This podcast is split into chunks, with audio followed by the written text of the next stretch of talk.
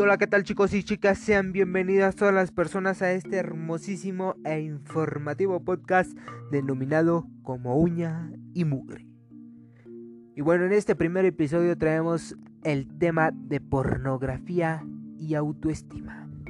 Y es que cuántos y cuántas de ustedes nos han preguntado cómo puede afectar el consumo de la pornografía en el autoestima y realmente afecta. Son preguntas que están en controversia, pero ahorita se las resolvemos. Y bueno, es que existe una infinidad de variedad de factores que pueden afectar a los adolescentes. Empecemos hablando un poco sobre la adicción, llegando así a conclusiones que los varones pueden generar un 37% de adicción al consumir este tipo de videos sin dejar afuera a las mujeres, pero ellas con un solo 20%. Entonces llegamos a la conclusión que el varón es más propenso a generar una adicción a este tipo de contenido, a este tipo de videos pasando así a la distorsión sobre la erótica. Y muchos nos preguntaremos, ¿pero qué es esto? ¿A qué se refiere? ¿De qué habla? Y bueno, prácticamente nos referimos a la representación ficticia y reduccionista de la sexualidad en la pornografía. Entonces todo esto hace que el adolescente no incorpore un modelo de sexualidad saludable en toda esta visión que el adolescente pues logra percatar en este tipo de videos, sumada así a una escala e insuficiencia de educación sexual pues produce unas expectativas irreales en el adolescente, como por ejemplo el creer que un miembro masculino debe de medir arriba de los 18 centímetros y que debe de durar una o dos horas aproximadamente teniendo relaciones. Esto en el varón, en la mujer, que debe tener glúteos y pechos de un tamaño considerable. Y todo esto puede llevarle a sufrir frustraciones, baja autoestima, pues prácticamente por no alcanzar los resultados que la pornografía les ha impuesto. Y ahí es donde nos debemos de poner a analizar por qué realmente afecta demasiado que los jóvenes consuman este tipo de contenido, que vean pornografía.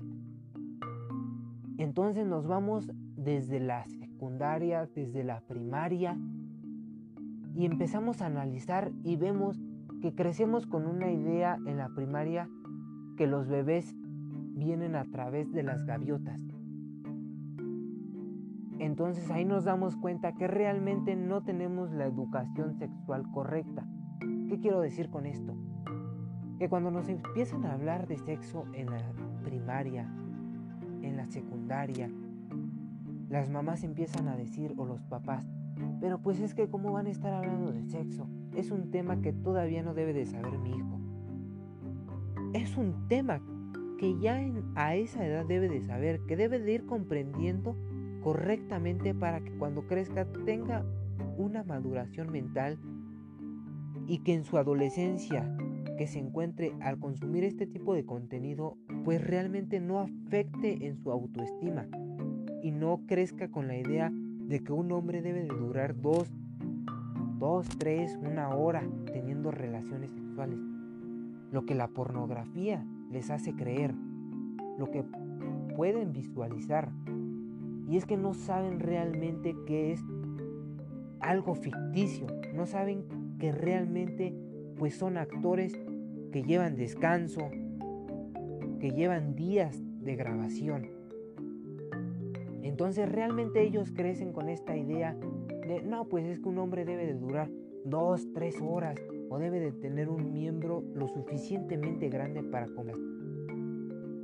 Entonces ahí nos damos cuenta que entre papás y más confianza al hablar, decirle la realidad, lo que en realidad es, lo que en realidad es tener relaciones sexuales.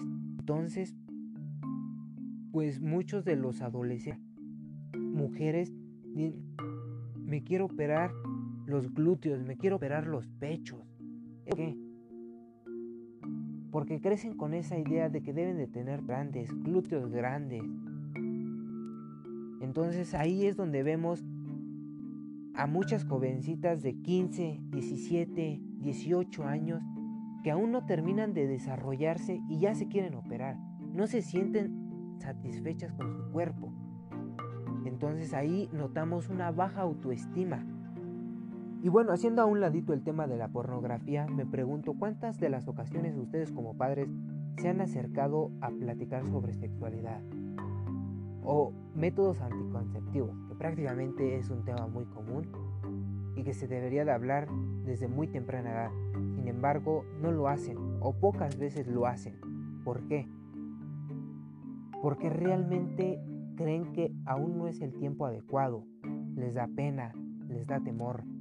Muchas de las ocasiones como madres piensan que el padre debe de ser el que hable sobre sexualidad en la familia. Realmente no. Se debe de hablar entre todos. Y es que ya cuando quieren hablar de sexualidad, de métodos anticonceptivos, es cuando ya vienen los, los hijos embarazados. ¿Y por qué menciono hijos?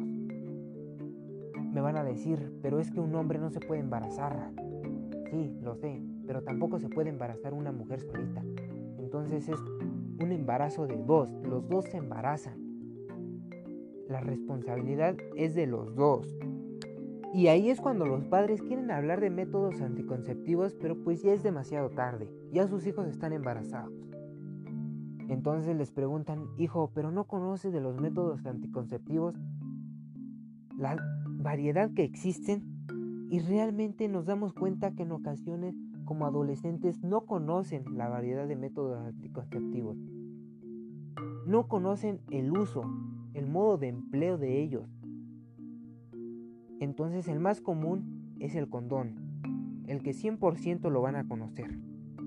Pero sin embargo la pornografía les ha dejado una idea muy implantada en su cerebro que sin condón no se siente lo mismo, que sin condón no es igual. Entonces pues realmente ahí es toda esa pornografía, todos esos videos pornográficos pues les van metiendo ideas, les van creando una lluvia de ideas que pues realmente es falsa. Y no saben que simplemente es una ficción. Y bueno, les dejo que hagan conciencia sobre este tipo de temas tan extensos, tan hermosos, tan bonitos que pueden llegar a ser. Consideren si deben de hablarlo hoy con sus hijos o mañana. Pero sin embargo, les puedo mencionar que no dejen para mañana lo que pueden hacer hoy. Y muchísimas gracias por haber escuchado este podcast informativo. Prácticamente tendremos muchos más temas de controversia y muchos más temas tan interesantes en nuevos episodios. Hasta la próxima.